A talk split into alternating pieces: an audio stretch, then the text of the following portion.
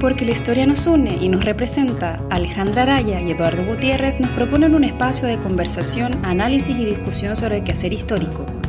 Quedan cordialmente invitados a tomar un café con historia. En esta traición no existe perdón ni vacilación.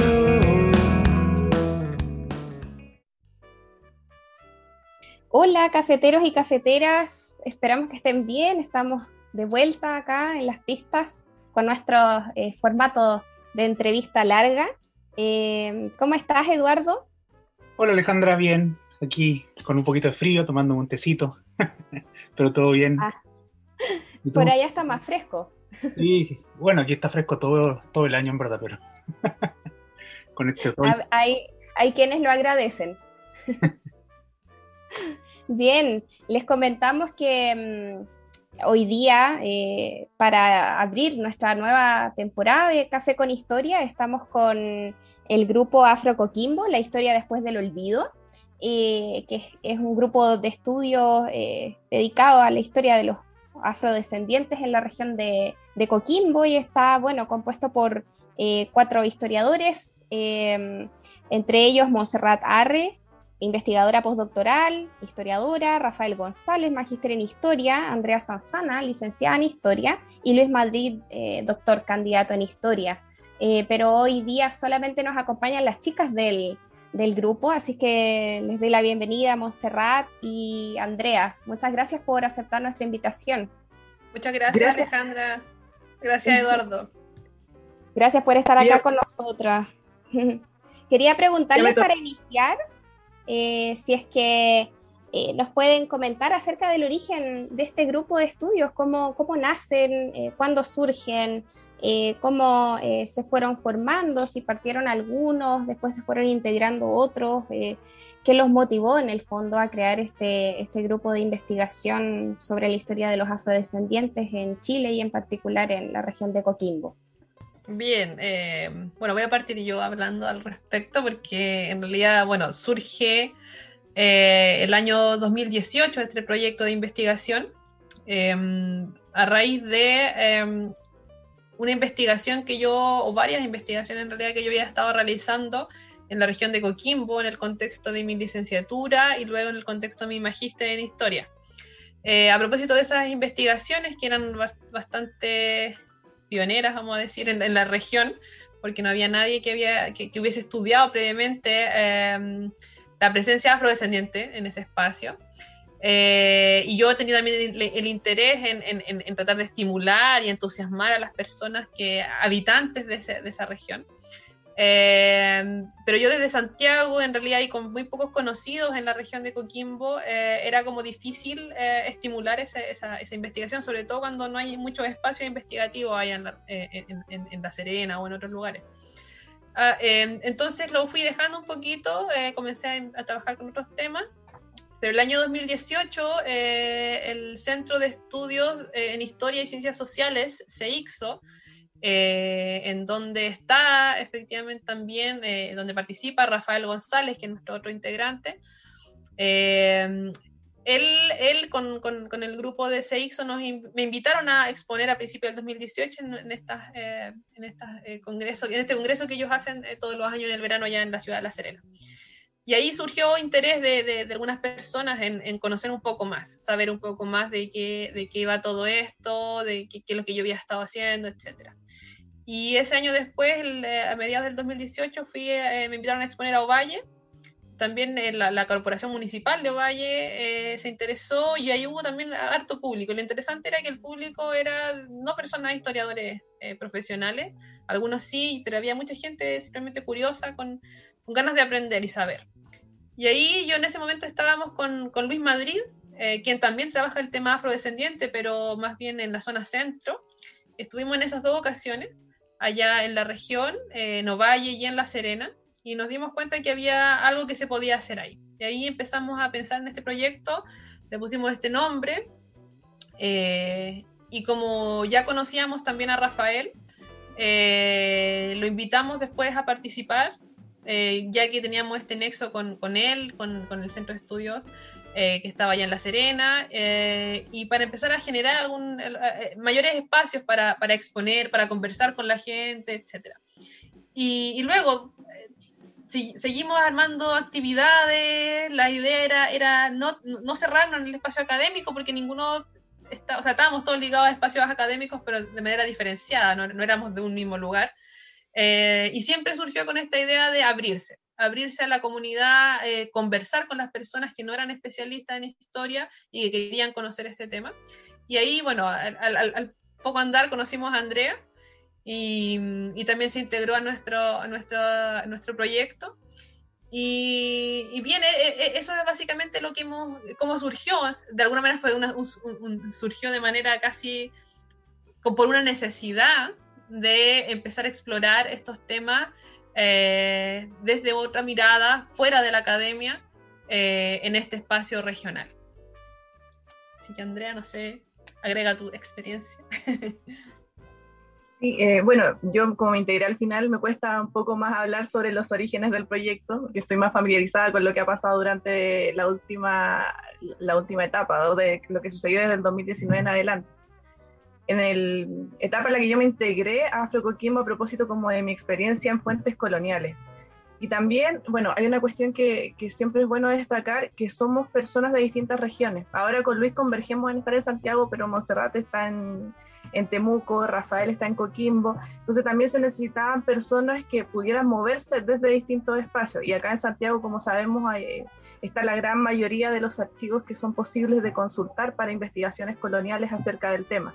Entonces también eso fue, fue importante considerarlo, porque yo recuerdo que la búsqueda, al menos lo, lo, lo que yo comencé a hacer en Afrocoquimbo fue precisamente revisar el archivo del arzobispado fuentes parroquiales que ahí, que ahí podían ser consultadas. Entonces, eh, en ese sentido era importante encontrar, eh, encontrar eh, alguien que también se pudiera estar moviendo como dentro, desde acá de Santiago, porque se dificulta la tarea al momento en el que esta dispersión impide sistematizar la búsqueda de, documentos.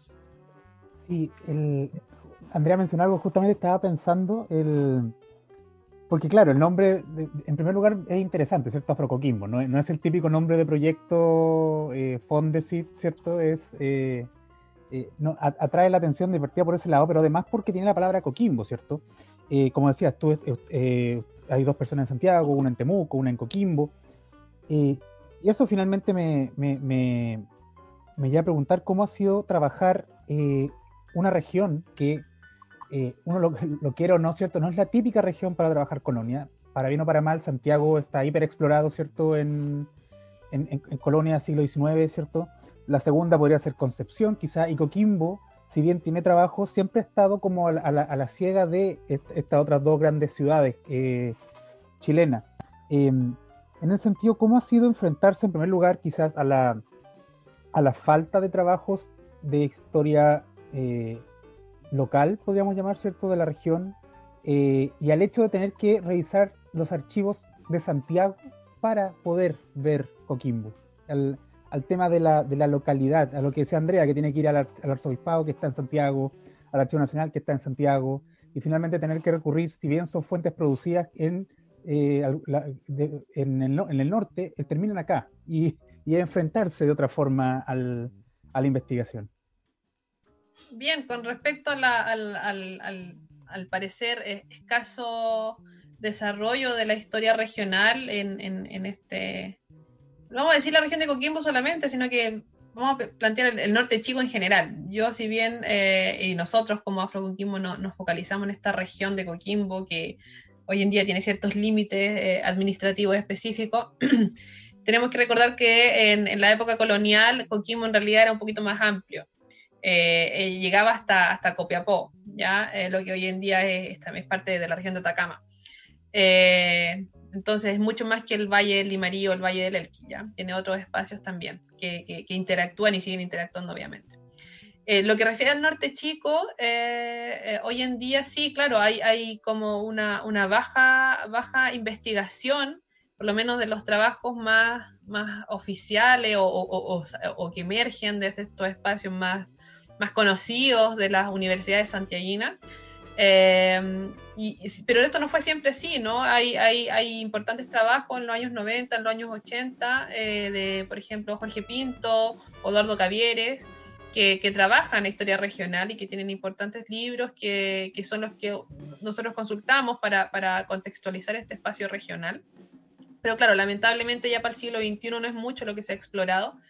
Eh, efectivamente, eh, hay, hay, hay, hay, poco en, esta, en esto de los historiadores como más famosos que, que desarrollan esta región pero sí hay importante, un importante desarrollo de la historia regional desde la misma región de, de historiadores que son, eh, no sé, mal llamados locales, eh, porque, claro, porque producen eh, trabajo en este espacio que no se masifica grandemente a los espacios centrales. Lamentablemente siempre hay un, tremendo centralismo en, Santiago y pareciera que como que lo único que sale y surge es lo que surge de Santiago.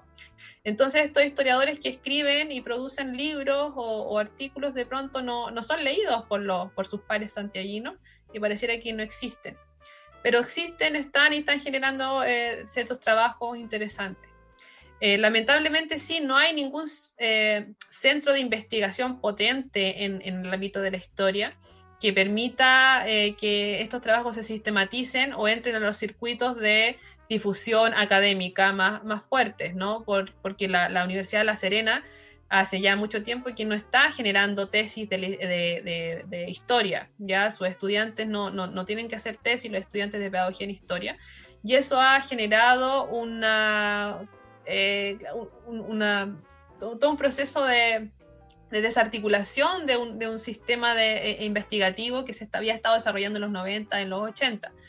Entonces, eso realmente juega en contra, obviamente, también de, la integración a, este sistema de, de estudios académicos.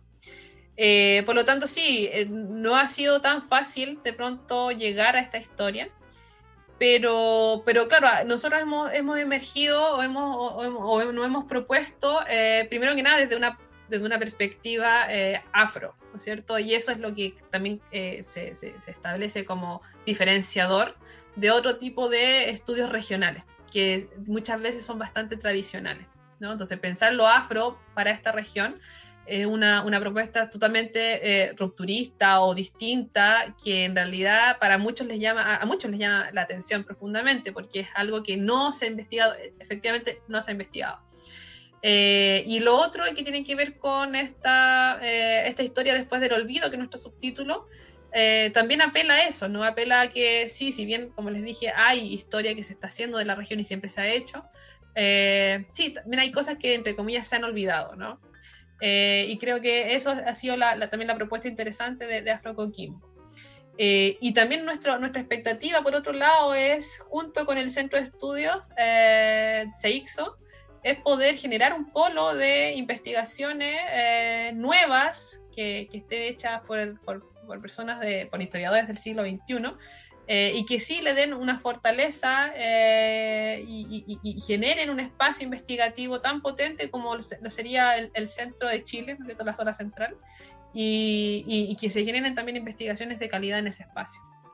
Y a, a, contribuyendo a las, a las, preguntas que hizo Eduardo, eh, bueno, empezar como por una pequeña aclaración, que Eduardo dijo que, bueno, Afrocoquimbo no tiene un nombre de proyecto Fondesit, es porque eh, efectivamente no operamos eh, de forma tan estrictamente académica, sino que nos hemos enfocado en el estudio del pasado afrodescendiente en Coquimbo desde otras maneras, como voy a explicar. Eh, bueno, en primer lugar, organizando actividades y en segundo lugar, ya en un ámbito más investigativo, coordinando entrevistas y revisando archivos. En cuanto al término de actividades, lo que hemos buscado con Afrocoquimbo mucho es, poder organizar instancias de difundir el trabajo y de invitar a gente a discutir también desde sus propios temas de investigación, sea de la región que sea y sea como estén, de la manera en que estén abarcando, se aproximen al tema afro, a poder participar en distintos foros de discusión o actividades organizadas por Afrocoquimbo que han sido transmitidas a través de YouTube o que se, bueno, en el periodo pre-pandemia se pudieron organizar de forma más in situ en la región de Coquimbo, eh, con, insisto, eh, el objetivo de poder difundir la investigación que ha estado haciendo Afrocoquimbo, pero también incentivar al debate sobre ciertos temas que eh, se han, han, surgido a lo largo del proyecto, algunas preguntas, bueno, quizás profundizaremos esto más adelante, pero como por ejemplo asociadas al tema afroindígena, considerando que Afro Coquimbo surgió buscando rescatar una presencia afro, pero a medida que conversábamos con personas o podíamos dialogar con otros investigadores, surge una pregunta por qué eh, o cuáles son las posibilidades de estudiar la historia afroindígena, en diálogo la historia afro con la historia indígena como dos vertientes que han sido por la historiografía tratadas de forma separadas y quizás no, no en un diálogo. Eh, bueno, y, eso respecto de las, de las actividades y en cuanto a investigaciones, hemos eh, organizado también entrevistas con personas que se han interesado en el proyecto por, por, por uno u otro motivo, por lo general coinciden en ser personas que eh, se interesan en el proyecto porque piensan o de, manera muy intuitiva en tener una ascendencia afro. Eh, y a partir de eso se interesan por saber más sobre el proyecto y quizás aportar, aportan datos, eh, nos dan nombres, nos entregan lugares, de repente tránsitos, que nosotros hemos tratado como de, de, hacer dialogar con las respectivas precauciones con la historia colonial que, que finalmente es nuestro fuerte. Y a partir de eso hemos encontrado o nos no, han entregado mucha información que ha sido muy valiosa para el proyecto de gente que es de la región y que está interesada en conocer más sobre este tema. Y bueno, respecto de los archivos, ya esto lo habíamos adelantado un poco, el problema de la centralidad del archivo, de que está prácticamente todo acá en Santiago, eh, pero en, estos momentos, digamos, ha sido una de las vertientes más que eh, han sido parte de, la conformación de Afrocoquimbo, considerando que sobre todo en este periodo de pandemia es difícil avanzar con, con, el tema de la revisión de archivos o seguir profundizando más en ciertos temas o en ciertas preguntas que en este momento nos, nos, eh, abordan. Em, Así que eso, eh, nos hemos enfocado mucho en organizar actividades entonces y en poder abarcar las investigaciones de estos dos espacios, desde el tiempo presente a través de entrevistas, considerando que nosotros somos historiadores coloniales, así que estableciendo ciertas precauciones eh, y, siendo prudentes al respecto, y también el tema del archivo, de la consulta de archivos coloniales, sobre todo del siglo XVII y del siglo XVIII. Oigan, chicas, eh, eh, respecto del trabajo que, han hecho, la experiencia, ya llevan eh, años en, ejercicio. Quería preguntarles eh, sobre cómo ha sido estudiar la historia de afrodescendientes en Chile, considerando que al menos en, la sociedad chilena y que históricamente la sociedad chilena se ha conformado más bien una lejanía que una cercanía respecto de estos, de estos grupos, ¿no? y del propio fenómeno de la esclavitud sobre todo si lo pensamos como en términos eh, del resto de América Latina o de América incluso, porque muchas veces eh, cuando eh, se escucha sobre esclavitud o sobre esclavos se tiende a asociar a, realidades, no sé, por ejemplo, en el sur de Estados Unidos, en Ecuador, Venezuela, Colombia, Brasil, ¿cierto? Eh, aparecen primeramente eh, otras realidades de otros espacios, ¿no? del resto de América, eh, no tanto de Chile, ¿no? Entonces, en ese sentido quizás ha sido un gran desafío para ustedes, pero me imagino que también ha sido un muy interesante trabajo, ¿no? tratar de investigar estos temas y sobre todo difundirlos, ¿no? buscar cierta llegada porque a veces suena como muy lejano, ¿no? En la sociedad chilena. ¿Cómo han observado eso ustedes y cómo, cómo lo han trabajado? Andrea mencionaba recién que también buscaban llegada, ¿no? Y han tenido contacto con eh, personas que no necesariamente pertenecen al, mundo de la investigación, sino que han eh, llegado a ustedes por otros motivos, ¿no? ¿Cómo ha sido eh, esa llegada en una sociedad que eh, no ve como algo tan cercano el fenómeno de la esclavitud. Eh, claro, eh, la, historia de Chile siempre ha sido contada como la historia criolla, ¿cierto? De un montón de españoles que luego se independizaron y con un pequeño, pequeño margen de mestizaje. y ese mestizaje solamente es indoeuropeo, ¿no? y no hay otra posibilidad. Em, por lo tanto, la mayor parte de la gente hasta hoy en día incluso eh, sí cree que em, afrodescendientes no existen en Chile, de que la esclavitud no existió, etcétera, un montón de, presupuesto y prejuicios respecto de eh, una diferenciación de lo que es Chile respecto de los otros países latinoamericanos. Eh, por lo tanto, eh, para, personalmente, para mí misma, fue también, si bien yo sabía que existía, habían existido esclavos en, en Chile, tampoco tenían como una, una presencia relevante en, en, mi relato histórico cuando yo era, cuando yo era eh, estudiante escolar. Y cuando entré a estudiar historia, eh, afortunadamente tuve un curso que era la primera vez que se hacía en Chile y era un electivo. Y fuimos muy poquito a ese curso. Eh, que era sobre la presencia afrodescendiente en los países andinos. Y para mí fue una, una tremenda sorpresa conocer ese, esa, esa, historia y, y, de ahí no, no la solté nunca más porque en realidad era una parte de nuestra identidad que no se había contado. Y de una historia terrible también, o sea, es la historia de la esclavitud, o sea, Chile era un país esclavista también, y eso no se había contado. Y creo que de ahí para mí fue como un, un, tema esencial el contar esta historia, averiguar eh, y, y, armar la, la, mejor, pensar en la mejor forma posible de contar esta historia, divulgarla por todos lados claro, de pronto no era tan fácil, uno está en, el mundo académico, uno tiene que rendir, uno tiene que, presentar artículos, hacer tesis y todas esas cosas. Claro, traté siempre de buscar eh, trabajar y, mostrar esta historia. Luego me fui con otros temas que tenían que ver con racismo, pero de alguna manera, em, después quizás de eh, una fuerte eh, explosión de los estudios afro que comienza paulatinamente a surgir desde el año 2000 en adelante, en paralelo con varios procesos. Uno es el proceso del, reconocimiento de las comunidades afrodescendientes en, Arica, que comienzan a hacer su propia labor eh, para ser reconocidos por el Estado chileno, cosa que ocurrió el año 2019 recién, pero ellos comienzan a organizarse como comunidades a principios del 2000 más también eh, procesos de, eh, de, ampliación de las prácticas afro-latinoamericanas en Chile y también incluso de las prácticas afro-chilenas cuando se empezaron a constituir como, como, agrupaciones, se empezaron a expandir a otras regiones de Chile, el baile en particular eh, de, de, los afro-chilenos del norte.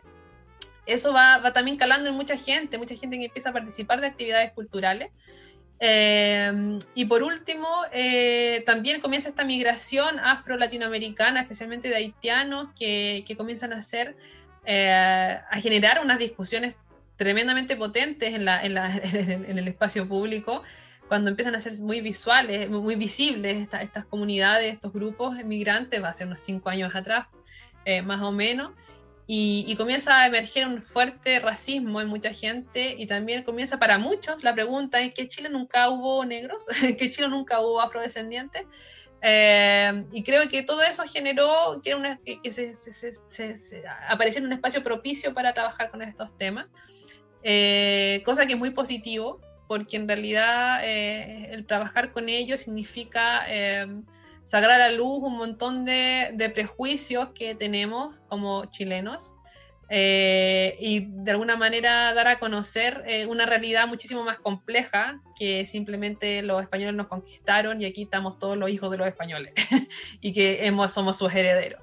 ¿no? Eh, es una historia muchísimo más compleja. y como decía Andrea también, el, el, tema que hemos ido descubriendo de lo afroindígena complejiza aún más esta, esta historia porque no tan solo lo, podemos encontrar en la colonia, sino también eh, hasta dónde llega eso, esas, esas complejas mezclas eh, culturales eh, el día de hoy, ¿no es cierto? Y, y, en ese sentido creo que de alguna manera es un, es un deber para nosotros salirnos de los, de los espacios estrechos de la academia y, y conversar con la gente, eh, con quienes deseen conocer esta historia, quienes también se sientan interpelados por su posible ancestría afro, eh, por diversas razones, ya porque les gusta la música, ya porque creen que son más morenos y creen que sí, mi abuelita era crespa y morena y, nos dicen cosas así eh, y que esta historia les hace sentido. Y, bueno, como, como decía Montserrat, también, bueno, la presencia de esclavos también deviene en, asumir que existieron esclavistas. Y cuando nosotros empezamos a revisar los archivos, eh, empezamos a ver nombres que hoy día eh, siguen siendo parte de esta élite o, de estos grupos más tradicionales. Son, son nombres que, que, quizás sí podríamos atribuirles una cierta continuidad y que hay un pasado que resulta no ser tan cómodo de reconocer porque también implica eh, asumir también toda esta parte, que efectivamente existieron esclavistas y que estuvieron involucrados grupos que hoy día son de la, de la nacional. Entonces, eh, eso, y a propósito también como de lo que mencionaba adelante, es pertinente abarcarlo con ciertas precauciones porque todavía siguen despertando ciertas reticencias a hablar sobre estos temas. Hay gente que de repente quiere dar entrevistas, pero, pero en una condición absolutamente anónima, porque eso podría eh, decantar en conflictos mayores de tipo, de tipo después familiar. Entonces, por eso ha sido como bien, eh, o hemos tratado de hacer un trabajo muy prudente en ese sentido, porque sabemos que es una memoria que parece ser, tener unos orígenes muy lejanos, pero que todavía eh, está muy latente dentro de, de, la sociedad coquimbana, que es el lugar donde no, o el grupo en el que nos hemos enfocado. Es interesante lo que, lo, lo, que menciona por, por, varios puntos. Es verdad, lo cierto, eh, mientras estaba hablando Montserrat recordaba que Em, hace un año, dos años, en la Radio Universidad de Chile entrevistaban, por ejemplo, a una, em, creo que era una socióloga, una antropóloga colombiana que estaba organizando unas microsesiones negras en la Chile, justamente para eh, conversar de lo que significa la negritud, si no me equivoco, eh, como con, todo lo que está sucediendo en Chile, que efectivamente, como dices tú, eh, para muchos fue, fue pensar que por primera vez nos enfrentábamos, ¿cierto?, a, a la afrodescendencia en Chile. Y fue volver a repensar un poco cuál era nuestra, nuestra opinión al respecto, lo que cayó justamente en racismo y todo lo que tú mencionabas. Y por otra parte, no me extraña para nada lo que menciona Andrea sobre que algunas familias que, eh, hoy en, que hoy siguen siendo parte de la elite, ¿cierto?, eran parte de este, estos grupos esclavistas que justamente termina siendo una verdad incómoda, verdad incómoda que se suma finalmente a otras tantas verdades incómodas que, que tiene la élite que aceptar en algún momento. Eh, pero en base a eso, en base justamente a lo que a lo que comentaba Andrea, me, entra la duda por el, esclavo en las fuentes, por la, idea del esclavo, ¿cierto? Eh, y cómo, cómo, aparece el esclavo en los registros históricos. Porque me imagino que, eh, y esta pregunta va también en, pensando justamente en los estudiantes que puedan querer eh, trabajar este tipo de temas, me imagino que los esclavos, ¿cierto?, no están en la carta del gobernador o, no, no, están eh, testeando, o quizás sí, ¿cierto?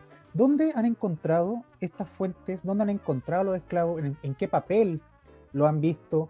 Eh, digamos, ¿cómo es, cómo, es el esclavo eh, coquimbano, el esclavo del norte, ¿cierto?, en la fuente histórica chilena. Bueno, en ese sentido es, necesario destacar que el esclavo como bien se moviente como bien derechamente aparece mucho en, en, distintos tipos de documentación como un bien que es transado. Entonces eso, bueno, ya lo, ha estudiado eh, la historiografía y de eso también nos hemos, eh, eh, hemos podido sacar algunas posibilidades de poder estudiar el fenómeno, no solo de la esclavitud, sino que también de la afrodescendencia, pero siempre siendo muy cuidadosos en, en entender que ser afrodescendiente no es lo mismo que ser esclavo eh, porque son, son eh, condiciones que son altamente cambiables. Entonces, eh, hay que, hay, hemos tenido que tener mucho ojo con, eso en primer lugar y también con las categorías de castas que hemos podido aplicar para poder estudiar estos periodos, que también son categorías que van cambiando constantemente. Porque un, un, un sujeto afrodescendiente puede pasar por varias castas a lo largo de su vida. Entonces, eso ya plantea una dificultad metodológica al momento de enfrentarnos con las fuentes porque es cómo la leemos, cuáles son las categorías epistemológicas que vamos a aplicar para tratar de comprender este fenómeno.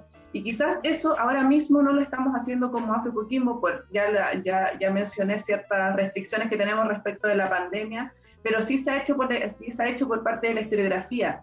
Eh, y se han revisado documentos notariales, ya sean testamentos, cartas, cartas de ventas, inventarios, eh, se han revisado expedientes judiciales, escribir, eh, perdón, civiles y criminales, se ha revisado documentación administrativa de algunas instituciones coloniales y hay alguna perspectiva ya más reciente, y esto, y esto lo podrá profundizar quizás más Montserrat, como el estudio de la literatura, de ciertas representaciones sobre sujetos afrodescendientes en ese tipo de fuentes. Eh, se está trabajando también con epístolas y así se abre un universo de fuentes posibles de estudiar para rescatar la presencia afrodescendiente, que es el foco general, pero a partir del tema de la esclavitud, eh, y quizás también tomando un poquito de distancia con ello, eh, porque no, es, exactamente el fuerte del proyecto, sino que es más bien la afrodescendencia, la esclavitud sí ha sido trabajada también a partir de estos documentos, eh, de documentos notariales, de documentos judiciales, principalmente. A propósito, insisto, como de esta, característica de bien que adquiere el esclavo durante la época colonial, de un bien que se transa, que se vende, que se compra. Sí, bueno, bien como decía Andrea, no hay que confundir o no hay que igualar esclavo igual a afrodescendiente, afrodescendiente igual esclavo. Eh, lo que sí es que, claro, evidentemente hay una esclavitud oficial y también legal que subsiste en Chile hasta 1823 y esa esclavitud es de origen africano, ¿no es cierto? Todas las personas que son esclavizadas o que están esclavizadas tienen un ancestro africano ya, y son catalogadas en, en, aquel, en aquel entonces en todas estas fuentes que mencionaba Andrea como mulatos, como zambos, como pardos, como morenos, como negros, ¿ya? Y todas estas castas tienen una ancestría africana, ¿ya? Por ejemplo, una persona mestiza o una persona catalogada como india no puede ser esclavizable, ¿ya? Eh, según la casta, ¿no es cierto? Pero como también decía Andrea, las castas son movibles, entonces de repente hay ciertas adecuaciones. Lo que también sabemos es que eh, existió también en Chile una esclavitud indígena, legalizada, sí, en el siglo XVII, ya no era, no era legal en el siglo XVIII y menos en el XIX, sin embargo siempre subsistió también un tráfico indígena desde la frontera hacia el norte. Y podemos encontrar, por ejemplo, muchos eh, mapuche que están viviendo también en la región de Coquimbo, que son eh, eh, anotados como indios, pero a veces podemos darnos cuenta que son mapuche por, por los apellidos que tienen. ¿Ya? Entonces, eh, si bien, eh, y de pronto, bueno, y también como nosotros hemos encontrado estos, estos zambos o cholos, por ejemplo, que una casta, son castas como intermedias que de repente tienen una ancestría africana, de repente no. Eh, de pronto también estos mismos, estas mismas castas intermedias aparecen como esclavizados eh, por lo tanto, nosotros suponemos que tienen una ancestría africana, pero a veces podrían incluso esconder personas que no necesariamente tienen una ancestría africana, pero para poder ser esclavizables, ¿no es cierto?, se les tiene que atribuir alguna ancestría africana. En fin, la dinámica es enorme, ¿no? Por lo tanto, la esclavitud es una institución legal en donde se supone que todos los esclavizados que existen tienen que tener algún ancestro africano. Eh, pero existe una cantidad mucho mayor de personas que no están esclavizadas y que efectivamente son anotadas en las fuentes como negros, mulatos, pardos, zambos, etcétera, que tienen una ancestría africana, porque se los anota de esa manera, pero son libres. ¿Ya? Y eso también es interesante de hacer notar, o sea, la, afrodescendencia en Chile en el siglo XVIII, en el siglo XIX eh, y en el siglo XX, obviamente, eh, no necesariamente, sí, todos, todos provienen de algún ancestro africano esclavizado, evidentemente, pero sus dinámicas de, vida eh, son tan cambiantes que muchos de ellos llegan a ser libres, ¿no?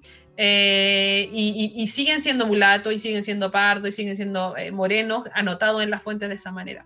Sobre las fuentes que nos, que, que nos preguntaban, para quienes están estudiando en este momento historia y les interesa este tema, bien decía Andrea, hay mucha, mucho tipo de fuentes ¿no? que, que se pueden revisar.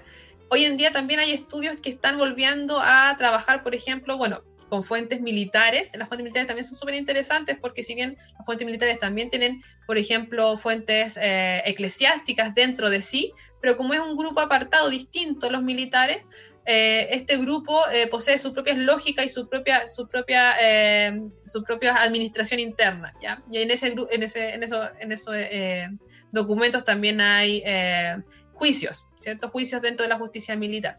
Y también ahí se pueden observar eh, la presencia de muchos afrodescendientes no esclavos necesariamente, que participan del espacio militar y es un espacio interesante de analizar porque también es un espacio de ascensión social. Entonces, no tan solo los afrodescendientes son esclavos y se ubican en la escala más baja de la sociedad, sino que también participan de estos espacios en donde tienen la posibilidad de ascenso social. Eh, y también, bueno, también eh, mencionaba Andrea el tema de la literatura. Eso también se, se, ha investigado poco acá en Chile pero es muy interesante volver a la literatura del siglo XIX y ver cómo en esa literatura se representa la historia colonial y dentro de estas representaciones de la historia colonial, que muchas veces están basadas en historias reales, que, esto, eh, que estos, por ejemplo, tradicionistas eh, eh, recopilaban para hacer sus historias, eh, aparecen constantemente la presencia de afrodescendientes libres y esclavos en, estas historias. Entonces también es, algo que está incipiente, hay algunos investigadores que ya han trabajado con literatura, pero es muy poco y, principalmente desde la, desde la, literatura propiamente tal, no desde la historia. También una fuente interesante. Y ahí vemos esclavos y libres también, o sea, hay que recalcar eso, como decía Andrea, que la afrodescendencia es mucho más que simplemente la esclavitud. Sí, excelente, tremenda distinción que muchas veces se olvida, es como una asociación casi automática, ¿no? Eh, y a veces, como dices tú, claramente errada. Eh, un poco respecto a eso también les quería preguntar, me voy a colgar un poquito de la pregunta de Eduardo, y a propósito de algo que mencionó Andrea también. Eh, quería saber cómo ha sido para ustedes eh, repensar y reflexionar respecto de la raza y sus categorías al estudiar a los afrodescendientes eh, en Chile y en este periodo más lejano en la colonia. ¿A qué han estado históricamente asociados los afrodescendientes en la historia de Chile? ¿Cómo se ha ido construyendo también en ese sentido la discriminación racial? por ejemplo, no sé, tenemos asociaciones más actuales eh, de los afrodescendientes que muchas veces son asociados, y esto llega mucho más como de Europa que de la propia América Latina, eh, como al ritmo, al baile, a la alegría, eh, a la sexualidad también, ¿no? tanto para hombres como para mujeres de, origen africano, ¿no? cómo era, cómo funcionaba esto eh, en esa época, ¿no? Cómo eran asociados, a, qué elementos eran asociados, cómo se definían y qué significado tenían eh, para la sociedad, ¿no? Eh, los afrodescendientes, ya sean esclavizados o no, como mencionabas tú recién, Montserrat. Bien, hay que, hay que, bueno, hay varios elementos que pueden ser elementos que, que establecen una continuidad en, las concepciones respecto a las diferentes poblaciones en términos culturales y también físicos, ¿no es cierto? ¿Qué cultura asociamos a qué cuerpos, ¿no es cierto? Hay, continuidades, evidentemente, en la percepción de lo afro, eh, de lo negro, africano, eh, ya en el siglo XVI, XVII, XVIII, ya se tenían ciertas concepciones y ciertos prejuicios, ciertas ideas respecto de qué culturas se relacionaban con esos cuerpos. Eh, pero hay que tener en claro que lo, que nosotros mencionamos, por ejemplo, con negros, mulatos, pardos, etcétera, todas esas clasificaciones coloniales no son clasificaciones raciales. Ya no, están, no, es la, no, es, no es la palabra que se utilizaría, sino que esas son castas. Son las castas coloniales que dan cuenta de una posición social eh, específica de estos sujetos y que no necesariamente están relacionadas con una cultura, una lengua, o, con un cuerpo en particular. Sí, evidentemente todo lo que tiene que ver con una afrodescendencia eh, va a atender a la morenidad, ¿cierto? Y a ciertas prácticas en general, pero no necesariamente. Como les decía, eh, hay personas que tienen abuela o madres esclavas, mulatas, por ejemplo, y que logran llegar a un ascenso social, a una transformación social, integrarse a espacios eh, muy, muy hispanos, como, como es la catedral, como músicos de catedral o en el espacio militar, etc. Y por lo tanto, no, no, sus cuerpos y sus, y sus, prácticas culturales no van a estar asociadas a lo que nosotros típicamente podríamos llamar negro, ¿no es cierto? A lo, negro. Por lo tanto, es, es, mucho más complejo que asociar una cosa directamente con, con, con o sea, asociar una cosa con otra, ¿no? Eh, el, término raza eh, y, los conceptos raciales que manejamos hoy en día, sobre todo que tienen que ver con el color de piel, igual cultura o forma de, o prácticas, eh, es más bien decimonónico, ya que está cruzado fuertemente por un, fuerte tinte o un fuerte discurso científico. ¿Ya? Y, se supone que esa palabra está, ha sido vedada por la ciencia ya eh, la antropología especialmente, que fue la que más la ocupó, eh, ya no se ocupa, no es un término operativo para la ciencia, pero lamentablemente sigue utilizándose y lo más terrible es que esa, palabra contiene un una tremenda carga jerárquica, jerarquizante, ¿ya? Y también eh, animalizante para, para, las razas supuestamente que no corresponden a lo blanco, ¿ya? Entonces, eh, esos prejuicios siguen subsistiendo hasta hoy en día. Y claro, y esos prejuicios que asocian cuerpos específicos con prácticas culturales específicas, eh, asocian lo afro, claro, con el baile, con la danza, con la música, con, prácticas, eh, entre comillas, tribales, ¿no es cierto? Y que en muchos sentidos sí tienen relación, evidentemente, con, prácticas culturales eh, asociadas a muchos grupos africanos, pero también asociadas a muchos grupos afrodescendientes americanos, ¿cierto? Como, no sé, prácticas como la, música brasileña que nosotros más conocemos, tiene relación con eh, personas afrodescendientes que la practican y la generaron, la crearon, ¿no es cierto? La samba o el capoeira u otras tantas. La música colombiana también está asociada con lo afrocolombiano, que es la música más movida, etcétera, y otras músicas caribeñas, etcétera. Eh, y eso es, algo que relevante, ¿ya? Pero también hay que poner en claro que no, que no es lo único que eh, pueden hacer o que hacen efectivamente las poblaciones afrodescendientes. O sea, eso no hay que desconocerlo la música afrodescendiente es, algo patente, evidente y muy difundido en América, pero no es el único espacio cultural en donde los afrodescendientes se han eh, desarrollado. O sea, ellos también han generado filosofía, han generado literatura, eh, han generado medicina, eh, son partes constituyentes de todo el desarrollo cultural, intelectual de América. Son parte constituyente de todo eso. Ya no hay como que separar que lo blanco es lo intelectual y, el Estado, ¿cierto? Y lo afro es, eh, son las prácticas culturales de entretención. No, hay, es mucho más complejo que eso. Entonces, claro, esos prejuicios siguen subsistiendo sin negar, evidentemente, estas prácticas culturales que, sí existen, eh, siguen existiendo. Pero para terminar y para ir dar el paso a Andrea, eh, separar lo que lo que nosotros cuando, cuando, nosotros hablamos de historia colonial y concebimos como las cartas coloniales, no es lo mismo que hablar de razas. Eh, es otro concepto, es diferente, funciona de otra manera, está aplicado en una época eh, distinta, en fin, y obedece a otras lógicas de, de estructuración social. Entonces no hay que confundir una cosa con otra y también hay que tener en cuenta de qué es lo lo que, es lo que significa hablar de raza.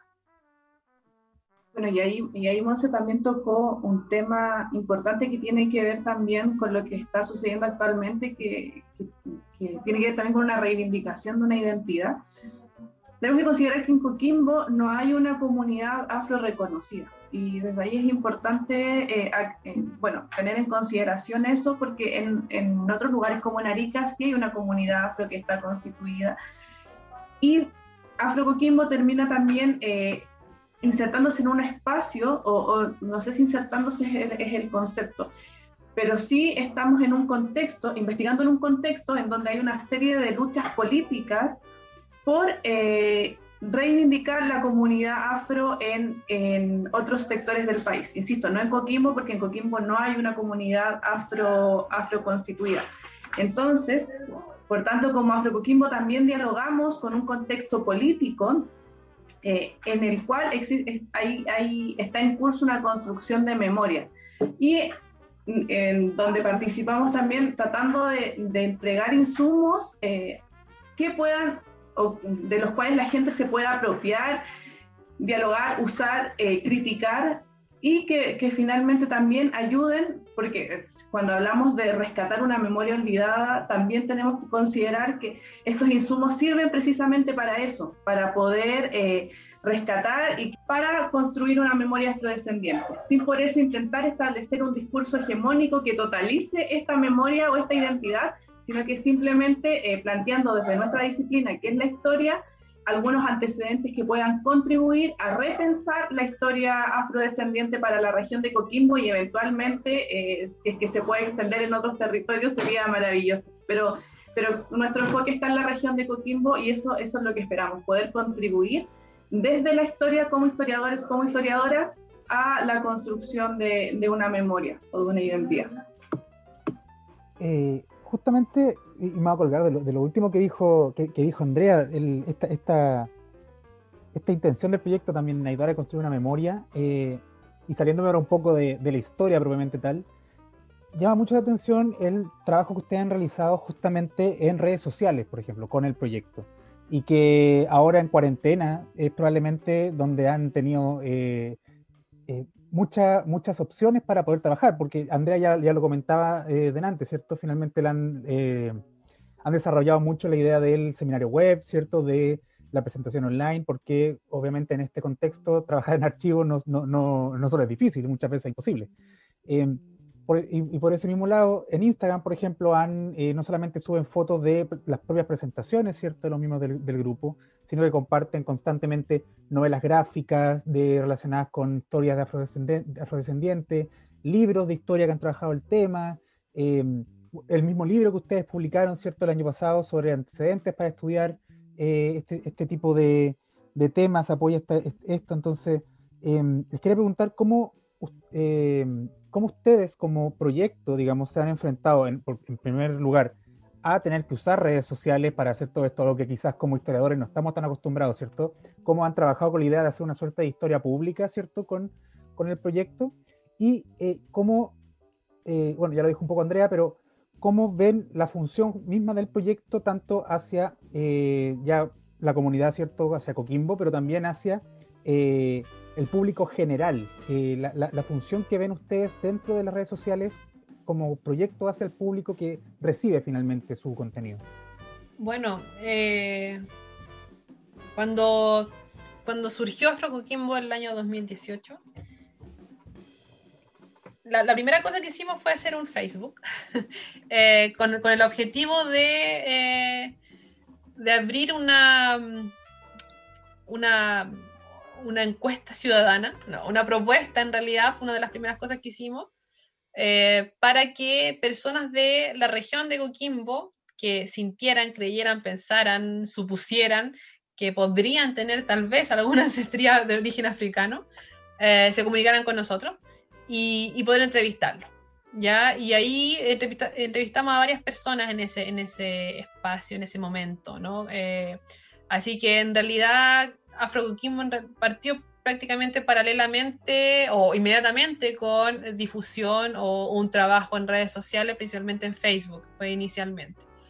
Eh, porque sabíamos que eh, nuestros contactos directos que teníamos en, la región, que eran básicamente historiadores, eh, eran muy pocos. no había, o sea, siempre eran, no, nunca he escuchado esto, no, no tengo idea, no, nadie lo investiga, y era siempre, era mucha negativa, ¿no? Entonces nadie sabe nada. Entonces dijimos, ya, a lo mejor alguien por ahí prende, se interesa, se siente identificado, le llama la atención nuestro nombre y, quiere decirnos algo, lo que sea. Y claro, en esa primera pasada de entrevistas, en realidad todos los que se entrevistaron con nosotros más que nada querían saber qué hacíamos nosotros y qué es lo que nosotros sabíamos y les podíamos contar. Entonces fue bien interesante porque en realidad ahí empezamos a introducirnos en, este primer espacio de, de, de estos prejuicios, de estas historias familiares de cosas que no se cuentan, de la abuelita de que nadie habla, de, sí, los antepasados que nadie conoce y que si eran morenos y todas estas cosas. Y fue súper interesante meternos en esta historia eh, local. Eh, y luego así fue, fue creciendo, o sea, a medida que íbamos eh, haciendo presentaciones en vivo, eh, actividades que íbamos difundiendo por Facebook, fue, fue creciendo este, esta, nuestros seguidores, no, fue muy rápido, fue de a poquito, pero nos fuimos haciendo como conocidos en un espacio bastante local, pero, pero poco a poco fue, fue creciendo. Y luego llegó Andrea y, y nos metió en el mundo, a nosotros los viejitos, en el mundo del moderno Instagram, que, que, también ahí yo creo que empezamos a llegar a una población más joven y ahí creció harto nuestra, nuestra posibilidad de, llegada a más gente. Y claro, el, tema era tenerlo activo ahí, tenerlo, de subir semana a semana cosas. Eh, y también como, como nuestra, nuestro objetivo es difundir no tan solo lo que estamos haciendo en Coquimbo nosotros, sino las posibilidades que hay para investigar en Coquimbo, en la región de Coquimbo, pero en el norte, en el norte chico en general, pero también en Chile en, su amplio sentido, eh, y, creo que eh, creemos que en realidad difundir bibliografía posible de leer, muchas cosas están en internet, eh, otras cosas se pueden comprar, todo eso va a ayudar a las personas que tienen curiosidad o que están investigando efectivamente, los historiadores e historiadores que están investigando u, otro, u otra gente de otras, carreras, les va a ayudar a, ubicarse un poquito en este mundo de los estudios afrodescendientes y también de los estudios regionales en particular. Y claro, y esa es nuestra, nuestra vocación, o sea, de, eh, dar a conocer al, mundo en general las cosas que nosotros como historiadores e historiadores hemos conocido en este espacio de investigación histórica. Sí, y bueno, y en ese sentido, tal como, como decía Montserrat, a propósito de esta vocación de poder llegar a un público más general, eh, nuestra idea no es plasmar grandes teorías ni, ni establecer grandes debates en torno a, este tema, sino que la idea es poder simplificar la información de tal forma de que, de que sea... Eh, que pueda ser entendida por personas que no están familiarizadas con la historia. Y asimismo establecer, bueno, un diálogo tanto con un público más general y a propósito de las actividades que hemos organizado, establecer también un diálogo interdisciplinar, eh, porque los foros de discusión no se, han, no se han ceñido solo a invitar historiadores, sino que han, eh, han tenido eh, una inclinación a poder, a que la gente de otras disciplinas pudiera participar y dar su punto de vista respecto de los temas que estamos trabajando o temas que estén relacionados a lo que nosotros estamos trabajando con Afrocoquimbo. Eh, y también, a propósito de eso, integrar otro tipo de fuentes eh, que, puedan ser pensadas desde este, mm, eh, desde este análisis afrodescendientes, como por ejemplo sucedió hace un par de semanas cuando tuvimos una sesión con eh, una sesión de estudios afrodescendientes en el cine, que fue muy interesante porque se trató de buscar eh, o, trabajar, o, los expositores trataron de, de, contarnos acerca de cómo se han construido ciertas representaciones respecto de los afrodescendientes en el cine, en el cine chileno principalmente. Entonces han sido instancias muy fructíferas y muy interesantes de, diálogo, insisto, de, difusión, porque también hemos tenido respuestas a través del, chat de YouTube, a través de nuestras redes sociales, entonces eso también ha sido muy enriquecedor para el proyecto. Excelente, excelente. es real que las, redes sociales ayudan mucho a la, a la divulgación y bueno, y mencionar también y felicitarles al mismo tiempo, eh, ustedes tienen una reciente publicación, ¿no? Eh, del año pasado, eh, sacaron un libro, ¿no? Antecedentes para estudiar la presencia afrodescendiente y afromestiza en la región de Coquimbo, siglos XVI y XIX. Así es que las felicitamos también y a sus colegas por, esta publicación y, ya para ir cerrando esta entrevista quería preguntarles acerca de nuevos proyectos, si es que tienen nuevos proyectos, qué tienen pensado para el futuro dentro de lo que se puede planificar también en, esta situación, eh, si tienen eh, eh, futuras tareas dentro del proyecto, si es que nos pueden adelantar algo, si es que lo quieren compartir con quienes nos escuchan. Em, bueno, sobre el libro que, mencionaste, Alejandra, el, libro salió este año, salió, tendría que haber salido el año pasado, pero salió en, febrero, recién estaba, estuvo listo. Eh, para quienes lo quieran conseguir, está, eh, es de entrega gratuita. Eh, supongo que todavía quedan algunas copias en la municipalidad de Ovalle. Así que quienes estén en Ovalle pueden eh, acercarse a la Corporación eh, Municipal eh, Cultural de Ovalle y hablar ahí con don Sergio Peña, que fue quien nos apoyó en, esta, en este proceso. Y, esperamos también que prontamente podamos difundir un, un, link online para consultar este libro, ya igualmente. Y sobre futuros proyectos, bueno, como mencionaba Andrea, eh, las actividades que hicimos el año pasado en, eh, a través de nuestro canal de YouTube sobre historia afroindígena, eh, creemos que como fue también un, diálogo muy interesante de una propuesta historiográfica bien distinta que no se, no se ha hecho en Chile, que esto, esto de, de pensar lo afroindígena como, como una forma de historiar, y también fue una propuesta interdisciplinaria eh, de un diálogo entre diferentes personas de diferentes ámbitos. Eh, creímos que era importante llevar eso a una publicación, así que estamos trabajando en ello. Eh, esperamos que salga el próximo año, esperemos durante el primer semestre del próximo año. así que eso, eso es lo que, en lo que estamos ahora en, en concreto, pero pero también seguimos trabajando en, actividades de difusión, como también mencionaba Andrea, este tema de, cine, historia y afrodescendencia, pero también tenemos planificado hacer otras actividades aprovechando de eh, esta, esta posibilidad que nos da la pandemia de estar, eh, poder generar espacios de, programas, ¿no es cierto?, donde podamos juntar gente que está ubicada en diferentes lugares y, poder esto difundirlo a través de las redes sociales y, de, y especialmente de YouTube, ¿no?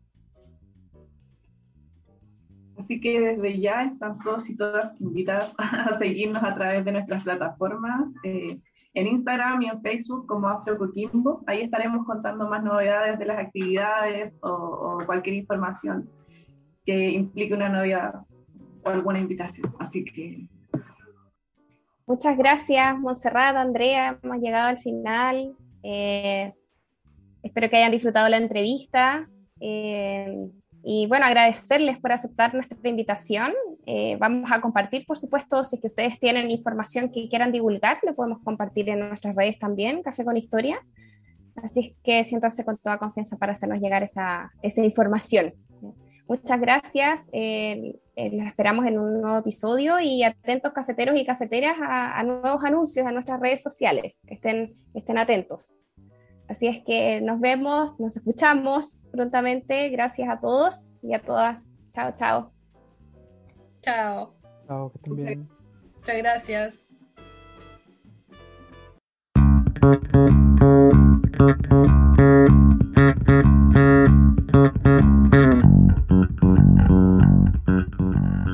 Por hoy el café se ha terminado pero Alejandra y Eduardo los esperan en una próxima oportunidad con una nueva conversación para tomar otro café con historia. Les recordamos que las ideas y opiniones vertidas en este programa son de exclusiva responsabilidad de quien las emite y no representan necesariamente la opinión de Café con Historia. Perdón,